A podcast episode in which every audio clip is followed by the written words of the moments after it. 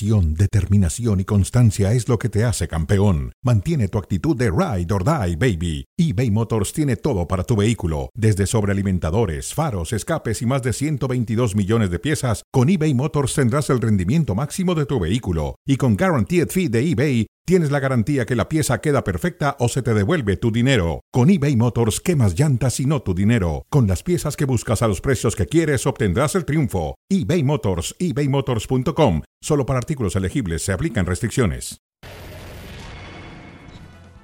Damas y caballeros, bienvenidos, bienvenidos a Cronómetro. Aquí estamos lunes con muchísimos temas que debatir, que analizar y por supuesto también algunos atletas y momentos imborrables en esta historia del 2022 en el deporte. Saludo con mucho gusto a Mauricio May. Mauricio, ¿cómo andas? Bienvenido. Muy bien, eh, David. Buenas tardes, fuerte abrazo para todos con mucha información después de lo que vivimos a lo largo de todo el fin de semana. Correcto, ya tiene por cierto su visa de trabajo Dani Alves. Podría debutar el miércoles en el Estadio Olímpico cuando Pumas se enfrente a Mazatlán en esta jornada doble. Hablaremos también de las... Ya hay una resolución, por cierto, de la Federación Mexicana de Fútbol en el tema, en el escándalo de la selección sub-20, Maribel Domínguez. Uno de los puntos, el primero a destacar, es que no se probó que haya algún tema de acoso sexual, lo cual es bueno pero sí un comportamiento inapropiado de Maribel Domínguez y de su cuerpo técnico para ser apartados de la selección eh, mexicana sub-20 que se alista para el Mundial de la categoría en Costa Rica. Bueno, bienvenidos, bienvenidos. Vamos a comenzar con el América, Mauricio. Perdió 2-0 en Tijuana, chocó de frente el América, lo mordieron en eh, el Estadio Caliente. Digo, lo mordieron porque el Cholo, este, el Cholo despertó. Hace mucho tiempo que no daba una mordida de esa clase. Te pregunto, ¿es para preocupar la derrota en Tijuana? Y yo te agregaría también el hecho de que ya empiezan, me parece a mí ridículamente, a correr rumores de que el América tiene que buscar entrenador. Bueno, qué, bueno que lo dices ridículamente. Yo comparto ese, eh, ese punto de vista. Antes de hablar de, de, preocupación, yo soy de los que piensa que el eh, capítulo del sábado ha sido el peor capítulo durante la era Tan Ortiz. Eso sí, es una realidad. Más de 60 minutos sin ni siquiera disparar al arco rival. Un equipo inoperante en ofensiva. Eh, el técnico terminó por hacer una ensalada, arranca con Jonathan Rodríguez como nueve, cuando Jonathan Rodríguez vuelve a confirmarnos que no se siente cómodo en esa posición, termina jugando con dos nueves, pero saca a Diego Valdés, eh, pone a jugar a Miguel Ayun como extremo, pero con esa tendencia a, cerrarse y a jugar más por carriles interiores. Terminó siendo una ensalada y un desastre el conjunto americanista. Ahora, me parece que todavía no es un, tema como para preocupar, entendiendo que el torneo apenas va arrancando. Sí, yo, de acuerdo, no, no, tampoco haría demasiado escándalo. Sí me preocupó ver una América carente de idea, carente pues del empuje que había mostrado, sobre todo eh, que hace poco lo vimos, entiendo que es un juego amistoso, pero dando un primer tiempo espectacular ante el Manchester City. Uno decía, bueno, si el América juega así en el torneo local, le va a alcanzar para realmente dimensiones extraordinarias. Tiene un buen equipo de fútbol. Em, por ahí hay algunas críticas sobre cómo ha movido las piezas Fernando Ortiz, también hay que entender que el calendario de la América se ha apretado demasiado, Mauricio, con los partidos que yo se acuerdo para mí son espectaculares. Este fin de esta media semana enfrenta al Real Madrid. Mira el lujo que se da el América jugar contra el Real Madrid. El Real Madrid de México contra el Real Madrid de España. Maravilloso partido. Yo entiendo que es un lujo, sí, que, que no tienes la posibilidad de enfrentarte a este tipo de rivales de manera tan sencilla sigo creyendo que eh, ya arrancada la temporada puede ser hasta imprudente tener este tipo de, partidos porque lo único que va haciendo es imprudente, eh, ir cansando la Imprudente, Mangos, vas a enfrentar al Madrid, señor Señor Imay, va a enfrentar usted al Madrid. Sí, sí, David, pero eh, seguramente un Madrid con cuadro alterno, con eh, titulares durante poco tiempo, eh, para ah, ellos partidos de pretemporada. Lo mismo decías del City. A ver. Y el City jugó, jugó con muchas figuras. Vimos, ¿no viste a De Bruyne? Que De Bruyne es suplente. Para mí son partidos que te sirven en lo económico y para tener ese roce internacional y que se hable durante 15, 14 horas acerca de un equipo del fútbol mexicano en Europa. Tan tan, no te sirve para mucho más. Bueno, a mí, me, parece, a mí me parece que le sirve de otra manera, pero bueno, esa no es la polémica en este momento, ya lo hemos discutido, discutido con anterioridad. Para mí, el América eh, primero no debe pensar en ningún cambio de entrenador, porque se habla de el turco Mohamed. No, no, no. A ver, Fernando Ortiz ha hecho muy buen trabajo, sigue siendo un gran trabajo el de Fernando Ortiz, y el América tiene que confiar totalmente en Fernando Ortiz. Y yo creo que quiero pensar que lo del sábado en, Tijuana fue un accidente. quiero pensar eso. El caso del turco Mohamed en Brasil, por cierto, con Atlético Mineiro, uno de esos casos para la araña, pero bueno, pues ya estarán investigando en Brasil qué pasó. Ahora, eh, Cruz Azul. Cruz Azul, se habla de que Santiago Jiménez prácticamente está arreglado con el eh, Feyenoord. En dado caso de que salga el eh, delantero David, ¿deja de ser candidato a la máquina? No, no, no, yo creo que Cruz Azul se preparó para eso. Ya veo las, las contrataciones que ha hecho. Obviamente, eh, estamos viendo el mejor inicio de temporada de Santi Jiménez. Eh, realmente lo demostró el sábado, el nivel que tiene, la, ambición que tiene. Creo que es uno de los jugadores que ha entendido que el Mundial está cuatro meses y quiere subirse al avión y quiere comerse la cancha. Maravilloso. El Cruz Azul lo va a extrañar, pero por el bien del jugador y hasta por el bien del club, porque puede ganarse un dinero que a lo mejor el próximo verano no se lo va a poder ganar y es el momento, si es el momento de venderlo, pues a venderlo y punto. Beneficia al jugador, perjudica deportivamente a Cruz Azul, pero bueno, así es el fútbol y tendrá, tendrá Cruz Azul que buscar remedios. Ahora, Mauricio, sigo pensando que hay más dudas en la defensa central que en temas ofensivos. Sí, eh, me parece que eh, no sé si eh, ni siquiera el propio Santi Jiménez se imaginó tener un arranque tan espectacular de, torneo. No sé ni siquiera si Jiménez le pasó por la cabeza que después de cuatro o cinco partidos va a dejar el fútbol mexicano para ir a Europa. Y de lo que sí estoy convencido es de que Santiago Jiménez, manteniendo este nivel los próximos tres meses, va a estar en la lista de 26 futbolistas de Gerardo Martino eh, para competir eh, por un lugar y tener minutos en plena Copa del Mundo de Qatar está en un nivel futbolístico espectacular. Ahora, eh, yo también comparto esa idea de que Cruz Azul no deja de ser candidato por la salida de Santiago Jiménez. ¿eh? Eh, tiene, un, tiene un plantel muy completo, inclusive dicen desde Cruz Azul, si llega a salir Santi Jiménez estarían buscando otro delantero, por más que ya tengan a Morales y a Carneiro, así que no deja de ser un equipo, un plantel vasto, un plantel eh, con eh, recursos suficientes para buscar el título. Sí, yo creo que Cruz Azul, bueno, no sé si tenía presupuestado la salida de Santi Jiménez, pero yo insisto, es una buena oportunidad para él, una maravillosa oportunidad para el fútbol mexicano, para un futbolista mexicano, y Cruz Azul tendrá que remediárselas. A mí lo que me llama la atención es que, eh, por ejemplo, están hablando de Ramiro, Sí, Ramiro Funes Mori como refuerzo. Y todavía Funes Mori estaba hoy entrenando con el equipo eh, de Arabia Saudita con el que juega. Entonces, ¿cuándo va a llegar? ¿Va a llegar? ¿No va a llegar? ¿Va a llegar en la fecha 8? Estos son los problemas de Cruz Azul. La realidad es que en unos cuantos días ha perdido o va a perder a su centro delantero titular y ha perdido a su director deportivo, Jaime Ordiales. ¿eh? Así que hay que tomarlo en cuenta y ha perdido la solidez en defensa. Bueno, ¿te parece bien si hablamos de Jaime de, de Chivas, no? ¿Sí? de acuerdo. Hablamos de Chivas. Eh, el tema de Chivas es. Eh, a ver, la pregunta aquí con el Guadalajara, obviamente que no carbura, es si dejó más dudas que certezas ante la Juventus después de perder 2 por 0. A ver, yo no esperaba certezas por parte del Guadalajara ante un equipo como la Juventus en este tipo de, partidos. Oh, qué negativo eres. qué negativo eres. A ver, bueno, si no me ha dado certezas contra San Luis, si no me ha dado certezas contra Juárez, si no me ha dado certezas contra León, pues no esperaba que me las diera contra la Juventus. Esa es, esa es la realidad, David. Ah, o, tú sí. O sea, tú esperabas un equipo del Guadalajara que le jugara al tú por tú a la Juventus este, y que por momentos hasta fuera mejor que el equipo italiano para tener esas certezas. Pues evidentemente no. El Guadalajara está muy lejos de eso, está muy lejos inclusive de poder competir en el fútbol mexicano con los de arriba.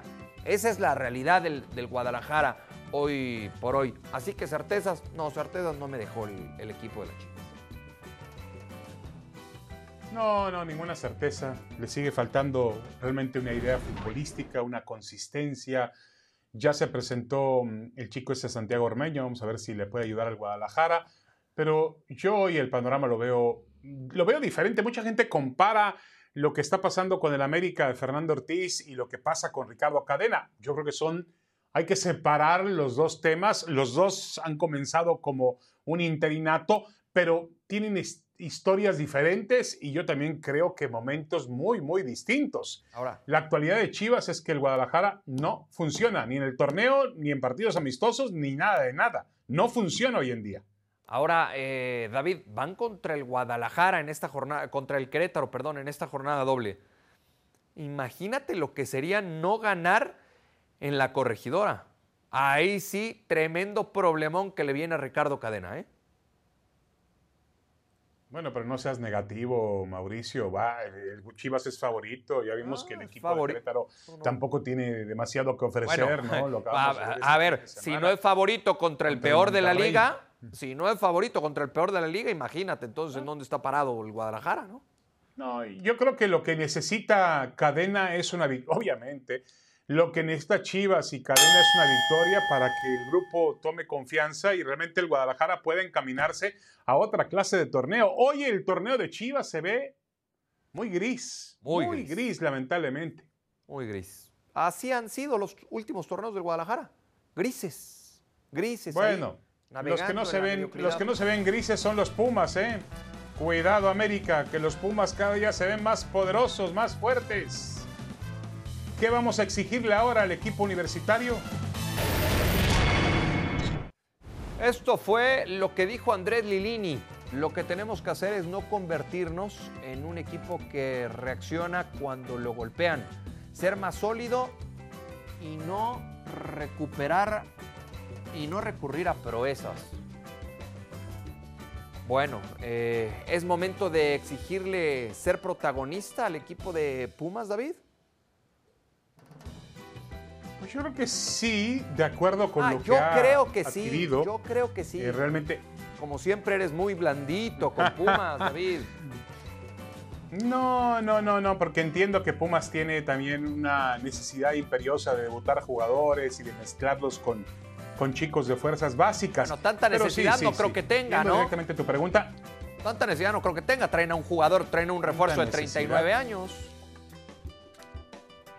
Uy, qué coraje le da a los americanistas que hayan conseguido a Dani Alves. Bueno, este, a mí me parece, a mí me parece un gran, un gran éxito haber traído a Dani Alves y me parece que Pumas no puede olvidar la responsabilidad que tiene de jugar obviamente con su cantera. Ahora, había dos grandes dudas, Mauricio. Una con respecto a la portería. Y la verdad que este chico González eh, se muestra muy seguro, muy solvente. Así que mm, esperemos que pueda hacer olvidar pronto a Talavera. Y el otro, el tema de Alan Mozo, que realmente Mozo no ha pesado en Chivas y, el, y, el, y los Pumas pues han tenido al brete, han tenido al brete a un futbolista muy, muy confiable, ya hizo un gol por ahí espectacular. Y además tienen a Dani Alves para cubrir a Mozo. Entonces, este, digo, si Alves lo pone en esa posición. Y adelante tienen, a mí me parece, al futbolista con mayor con mayor idea, con ideas más despejadas en todo el fútbol mexicano, que es el Toto Salvio. Yo creo que Pumas tiene eso. Tiene que recuperar el ímpetu goleador eh, Juan, Juan, Ignacio Dineno. Si lo recupera, Pumas debe ser protagonista. No, bueno, pues para ti van a ser campeones, ¿no? Me lo pintaste, me lo pintaste como si fuera el Barcelona de Guardiola.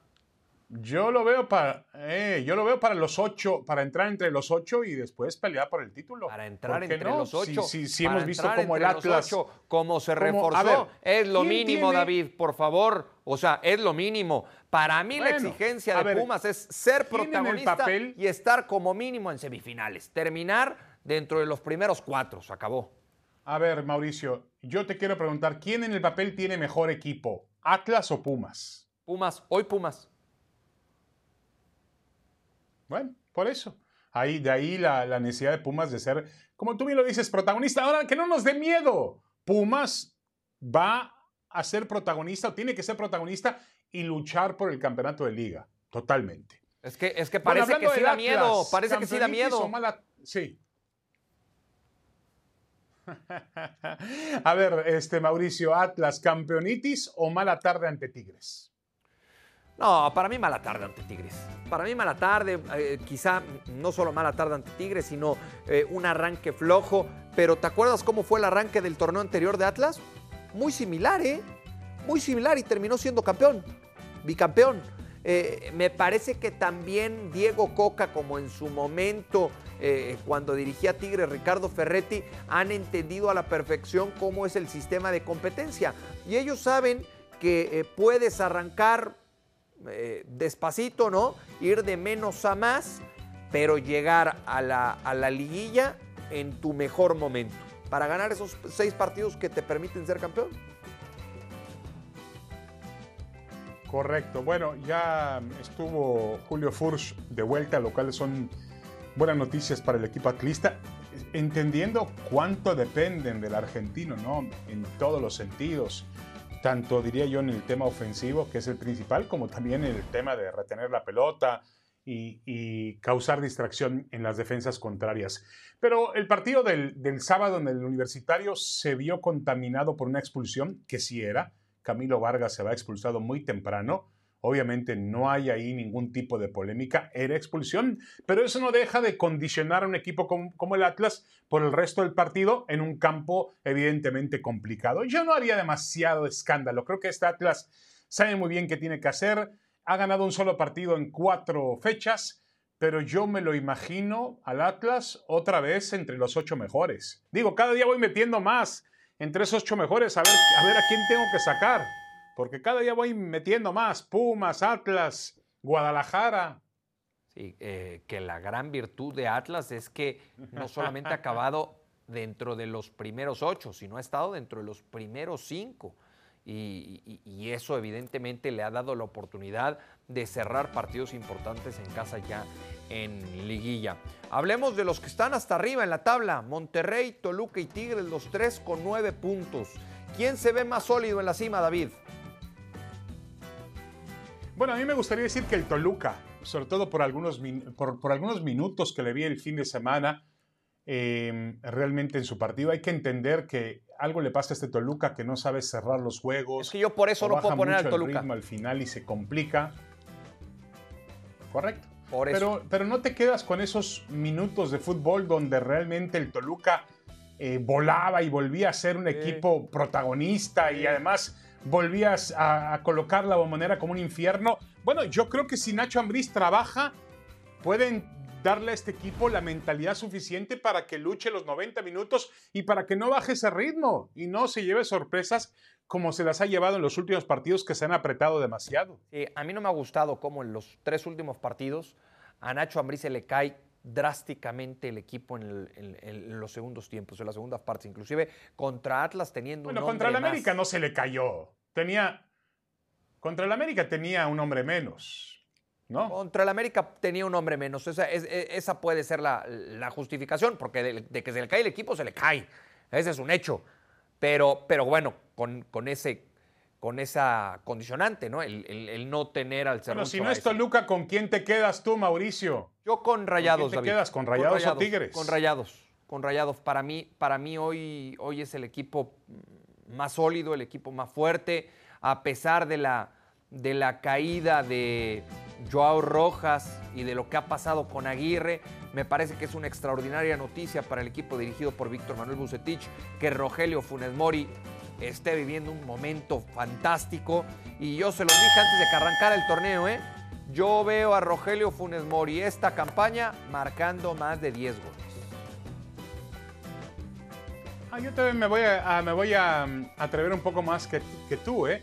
Veo a Rogelio Funes Mori como posible titular de la selección mexicana el 22 de noviembre contra Polonia. Uy, no sé. No, no, no sé si le va, no, sé si, le va a quitar ese puesto a Jiménez, a Raúl.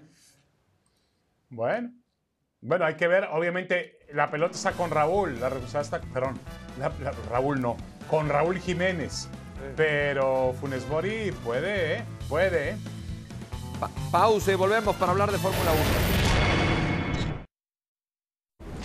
Sí, hubo un problema con el virtual safety car que habían dado la indicación que se acababa fuera de la 9 y no fue así, entonces eh, se acabó en la entrada a la 15. Y cuando, cuando se para el safety car, yo estaba muy cerca de mi delta, entonces no podía acelerar. Em, no entiendo qué pasó. Em, creo que tuvieron un problema en, la torre de control porque simplemente no, no, no, entiendo y bueno, nos costó el podium, pero al final una carrera donde no tuvimos mucho ritmo. Bueno, las palabras de Sergio Checo Pérez que perdió la posibilidad de meterse en el podium en el circuito Paul Ricard allá en el Gran Premio de Francia. Javier Trejo Garay, ¿cómo estás? Bienvenido. ¿Nos puedes explicar un poco, Javier, cómo es este asunto de que el, safety car puede dar una doble orden y, confundir como finalmente lo aceptó la Federación Internacional de Automovilismo?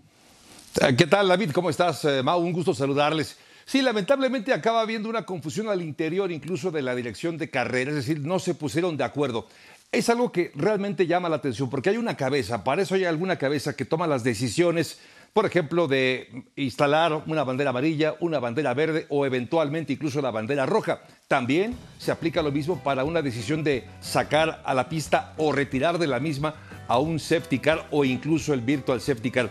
Una confusión lamentable, terrible, yo diría inaceptable para este nivel de competencia en la que se está realizando la Fórmula 1. Alguien se equivocó, acaban, eh, digamos que la instrucción era, como bien lo decía y escuchamos a Checo, quitar la bandera amarilla y poner eventualmente la verde en la curva 9 y alguien aparentemente optó por hacerlo antes, con lo cual se le abrió la puerta a Joe Russell. Digamos que Checo estaba esperando llegar a esa curva cuando ya realmente se había adelantado Russell. Ahora, viendo las imágenes, David, hay que darle la razón, la razón también a Checo, porque incluso se alcanza a apreciar en el fondo que hay todavía una luz amarilla hacia atrás. Es decir, todavía en el momento del rebase, George Russell acaba realizando esta maniobra de manera antirreglamentaria y no hubo sanción, no hubo corrección de parte de los eh, directores de carrera. Pero sabes que esto me recuerda un poco como cuando nos escucha a ustedes en fútbol picante o en cronómetro o en otros espacios donde nos acabamos quejando del árbitro, ¿no? Se equivocó el árbitro y acaba perjudicando a alguien. Esto fue así. Hoy el perjudicado, David, fue Sergio Pérez por una decisión incorrecta, inoportuna e inadmisible también por parte de la dirección de carrera.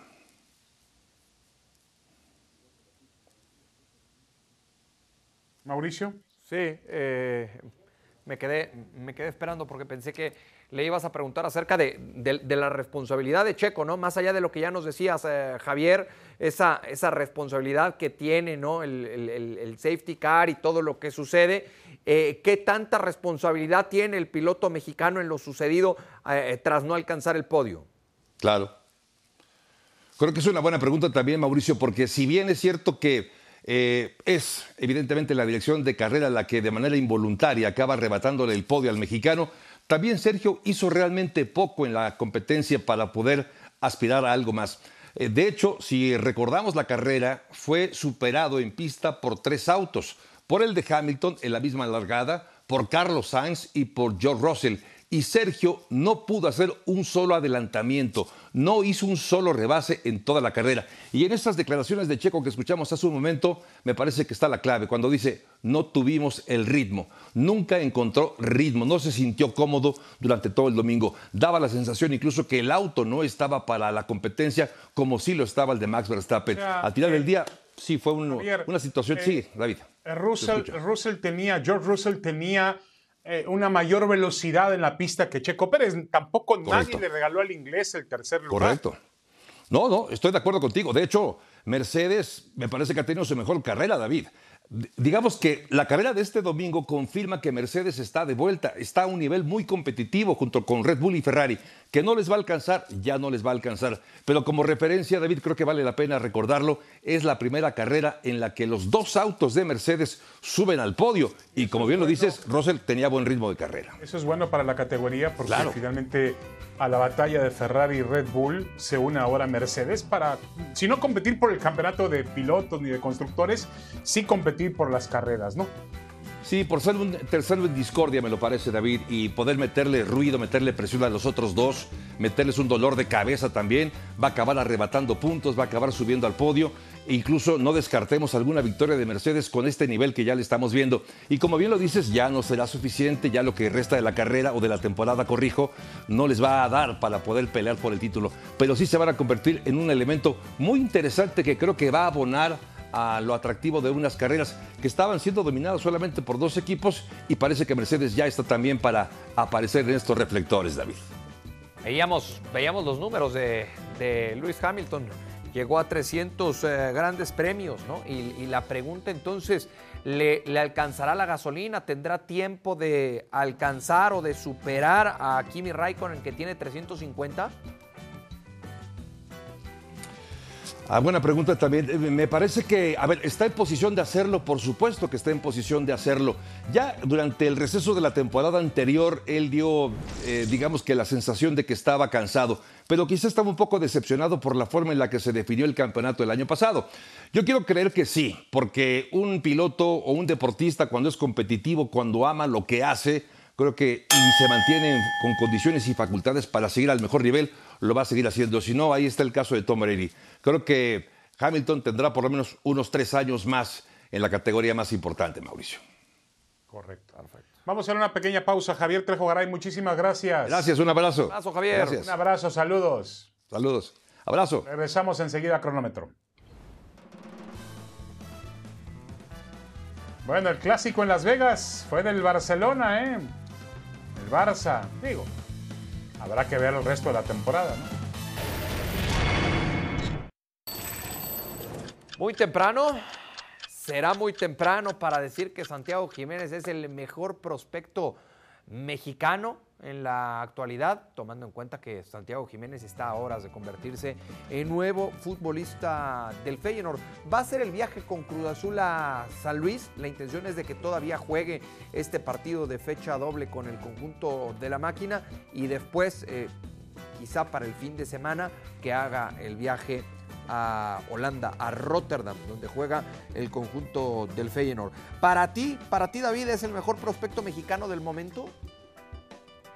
Bueno, mira Mauricio, yo creo que mm, eh, para mí el, mayor prospecto mexicano, sí, del momento sí, pero el mayor prospecto mexicano para mí sigue siendo eh, Diego Laines. Lastimosamente su carrera se ha apagado, hoy nos enterábamos de que no ha sido incluido en la gira del, del Real Betis para los partidos de pretemporada, de que le están ofreciendo una renovación de contrato para después poderlo prestar a otro equipo donde tenga más actividad. Para mí sigue siendo Diego Laines en el sentido de que me parece un futbolista dotado de mejores condiciones, pero obviamente la juventud, la condición atlética, la mentalidad, la personalidad que tiene Santiago Jiménez lo convierten en un futbolista muy, muy interesante. Además, sería para él fundamental irse tan joven a Europa, abrirse paso a través de un fútbol que tradicionalmente exporta y también eh, potencializa a jugadores de fútbol para venderlos a otro tipo de mercados.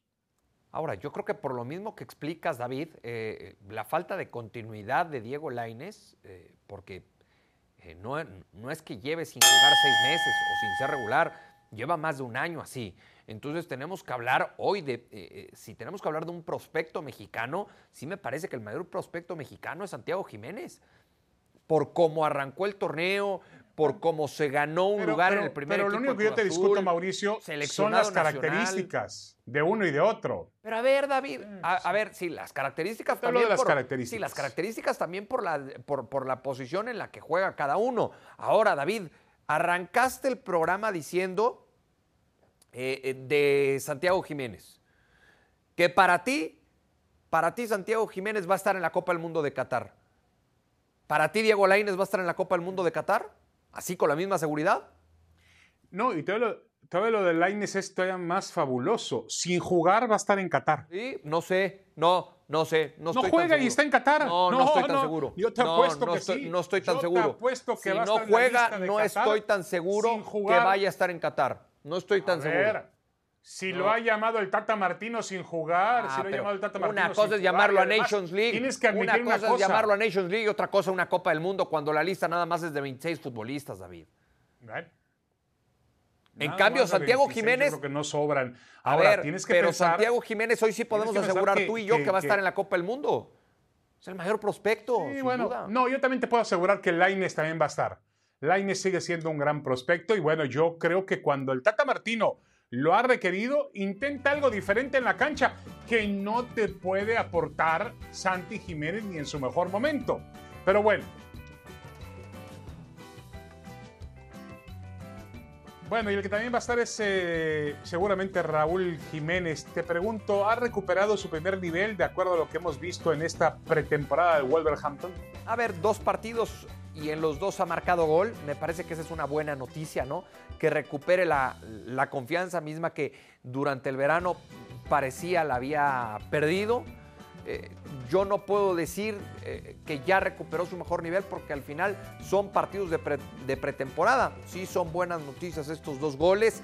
Eh, desgraciadamente en el partido del fin de semana salió con un problema muscular que ojalá no, no, no sea de gravedad y que esté en condiciones de arrancar la, la Premier League. Una vez que pasen dos, tres jornadas de la Premier League, podremos saber si recuperó su mejor nivel. Que Oye, ojalá Mauricio, lo ¿y haga. ¿por qué trae el parche en el ojo? Eh? ¿Por qué, por qué No, tiene ese parche? Festejó así. Es el ¿Tú parche sabes? que usa para la cicatriz. Ah, dije yo. Lo que pasa, me, me lo Ah, enseñó en el verano, me lo enseñó en el verano. Ahora, en vez de traer toda la diadema, trae nada más un colchoncito muy pequeño eh, que se pone eh, como protección en la cicatriz. Y en el gol se, lo, se lo movió Ah, O sea, y se estaba, lo puso en el ojo estaba como pirata. festejando, estaba, Festejando, sí, sí, fue estaba festejo. jugueteando, así Sí, con, sí. correcto con él. Bueno, yo dije, Dios mío, ¿Creías creo que le faltaba ahora que también le hayan lastimado el ojo. Sí, sí, sí, sí, sí. Bueno, puede ser que juegue con un solo ojo, no pasa nada. Este, mm, ahora, yo, eh, ya el hecho de haber, haberse quitado de, esa, de ese vendaje o esa protección que llamaba mucho la atención y que era más pesada, más abultada, creo que ya es una ventaja. Espero que haya recuperado mucha confianza. Y bueno, yo eh, creo que él es un gran goleador, con condiciones fantásticas. Si se recupera mentalmente, va a regresar a su mejor nivel. Sí, sí, sí lo es, por supuesto que lo es. En su momento, para mí, fue el mejor futbolista mexicano en Europa. El Barcelona, David, demostró que está de vuelta después de haberle ganado en Las Vegas al Real Madrid. No, no, no. No, vamos con calma, vamos con, vamos con mucha calma. Este equipo eh, pre- presentó otra cara, porque cuando tú ves un ataque integrado por Lewandowski, Ansu Fati, eh, eh, Rafa- Alcántara, o, eh, que fue finalmente Rafinha, que fue el que finalmente, correcto, finalmente el que consigue el gol, el gol del triunfo.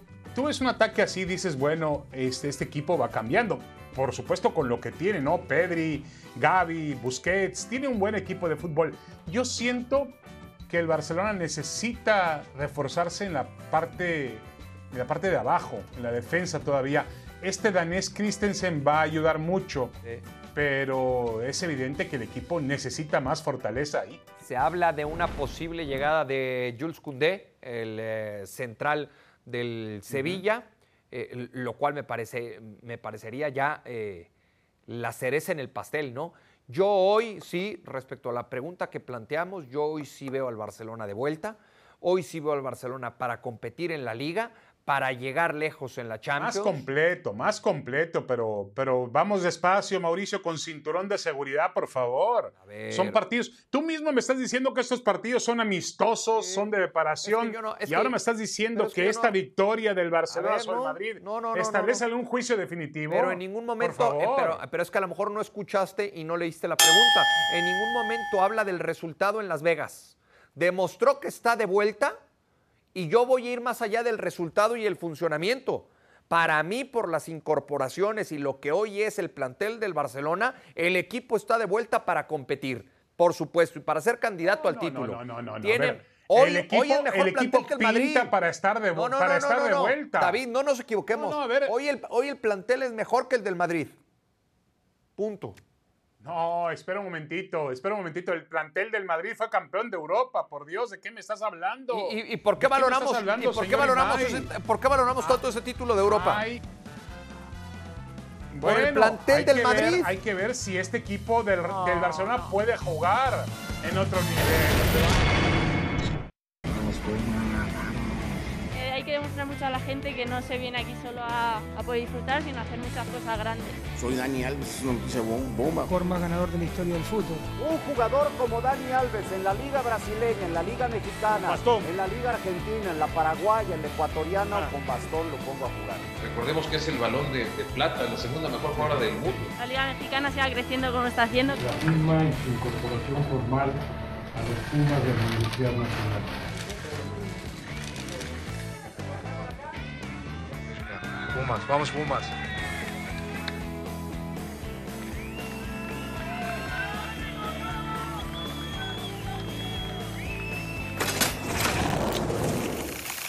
Nuestra encuesta en cronómetro se refiere a estas dos grandes figuras que han aterrizado en el fútbol mexicano. ¿Quién es mejor fichaje? ¿Jenny Hermoso, Jennifer Hermoso con las Tuzas del Pachuca o Dani Alves con los Pumas de la Universidad?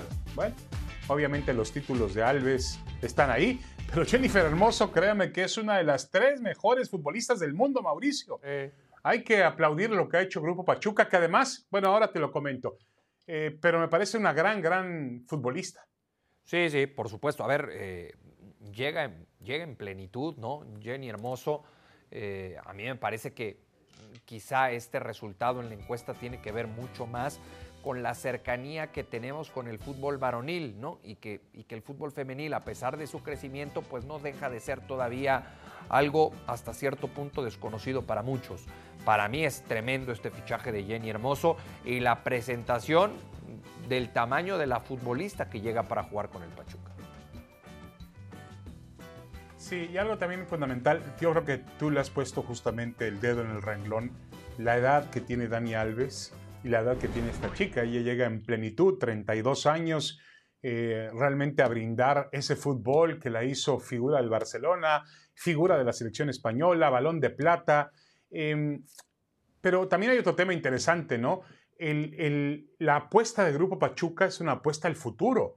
Hoy el fútbol femenil no significa en México un negocio de la dimensión para traer una jugadora como Jennifer Hermoso. Está el Grupo Pachuca apostando por el futuro. Y lo Dani Alves obviamente llega a la Liga MX con un gran sueldo, con una gran operación, pero obviamente con, entendiendo que Pumas tiene dinero fresco de la operación de la televisión, ¿no? Sí, sí, sí. Yo insisto, me quedo con, con lo de Jenny Hermoso. Eh, ha sido muy polémico el tema de, de, Dani Alves. Yo lo que hablo es de la edad, no pongo en tela de juicio su, cali su calidad ni su talento.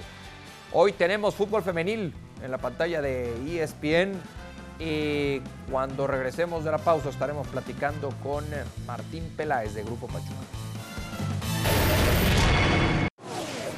Tenemos la oportunidad de platicar hoy con Martín Peláez, que es el designado para dirigir los destinos del Real Oviedo. ¿Cuál es el objetivo del Real Oviedo, Martín? No, por supuesto, el objetivo que todos perseguimos y han perseguido es siempre estar en primera división. Ese es el objetivo. Digo, prometerlo es muy complicado, ¿no? Pero el objetivo, claro, es ese, estar en la primera división. El presupuesto de un equipo en segunda división de España, como el Real Oviedo, en comparación con el presupuesto del Pachuca, ¿hay una gran diferencia? Del Pachuca al Oviedo sí hay una gran diferencia. Y, y es porque allá existe un, un, sistema diferente del fair play, play, play financiero que en base a tus ingresos, en base a tus ventas, en base a muchas cosas determinan el presupuesto que tienes para el año siguiente de, de tu plantilla. Entonces, en este caso, Real Oviedo está un poco castigado en, el presupuesto, pero sí te puedo decir que hay equipos de segunda división que tienen el mismo presupuesto de Pachuca o incluso más. ¿Qué significa eh, o por qué Grupo Pachuca y por qué el Real Oviedo ha- se ha interesado en un jugador como Marcelo Flores? No, imagínate, nosotros siempre nos ha encantado Marcelo, es un gran jugador, a pesar de que es muy joven y no ha debutado, no había debutado en primera división. Este, la verdad es que después de hablar con Marcelo, conocerlo mejor, sus condiciones deportivas todos las sabemos y todos sabemos su enorme potencial, pero la mentalidad que tiene y también mandar el mensaje, nuestros dos refuerzos extracomunitarios son dos mexicanos. Y para nosotros es bien importante darle la oportunidad a un mexicano como Marcelo y a un mexicano de la cantera de Pachuca, como es Alonso Aceves. Entonces, el Pues- mensaje pues- para nuestra cantera es fundamental y es maravilloso. La posibilidad está abierta y Alonso es el primero, esperemos, de muchos. ¿no? Eh, Es decir, la idea obviamente es este, que también pueda ser el Real Oviedo una ventana para el futbolista mexicano en Europa. Sí, claro, sin comprometernos a que siempre van a ser mexicanos. Digo, no podemos darnos a una posibilidad de llevar a lo mejor otro de otra nacionalidad, pero preferentemente sí tenemos esa, esa ilusión y ese objetivo. ¿Qué opinas, Martín, de que Grupo Orlegui y Alejandro Iragorri hayan comprado al, al Sporting de Gijón? No, pues imagínate, yo creo que es una es muy bueno para el fútbol, en este caso para el fútbol asturiano, el fútbol de España. Yo creo que llegan dos grupos mexicanos que se han caracterizado en los últimos años por hacer las cosas muy bien, independientemente de las rivalidades deportivas que existan. Pero bueno, yo creo que eso también ayuda y suma. Martín, volviendo nada más al tema de, de Marcelo Flores, eh, ¿ustedes lo obtienen a préstamo eh, del, del Arsenal? Sí, lo tenemos prestado por un año, con opción a un segundo año. Y bueno, pero bueno, en principio es un año a préstamo. Obviamente no hay ninguna posibilidad de compra. No, de momento no. Eh, ese préstamo también pueda ser para que Marcelo Flores venga a jugar a, México. Yo, yo, yo, lo veo complicado. Ojalá pudiera venir uno, uno de los equipos del grupo Pachuca, pero yo lo veo complicado. Él quiere estar en Europa, él quiere competir en Europa. Entonces, de momento yo creo que es una posibilidad difícil.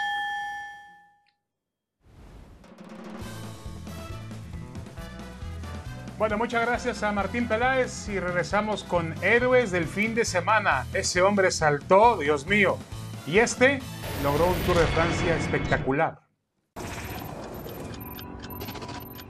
Héroes del fin de semana, y podríamos haber hurgado para encontrar eh, varios, pero vamos a concentrarnos en dos que me parecen de deportes demasiado elitistas o no muy populares de este lado del mundo. Primero, el eh, ciclista danés Jonas Vingegaard, que ganó el Tour de Francia. Tuvo un gran duelo con eh, eh, Pogacar, el ciclista esloveno, que había sido dos veces campeón de forma consecutiva, y ahora le rompe esa racha este ciclista danés. El primero desde Jarnet Ries, de finales del siglo pasado, primero danés desde finales del siglo pasado que logra ganar un Tour de Francia. Pero detrás de su historia hay una, también, de su historia deportiva, hay una historia de vida. Fíjense en lo que son las cosas. Vingegaard sufre de un tema que podemos llamarle miedo o fobia social. Cada vez que iba a competir en una carrera y que tenía cierta responsabilidad, le empezaban a temblar las manos, devolvía el estómago, sufría náuseas y toda esa ansiedad realmente no la podía superar. Hoy que finalmente gana el Tour de Francia, él dice que ha podido controlar ese tema mental, ese tema de su personalidad, para poder imponerse en una de las carreras más demandantes que hay en el mundo del deporte.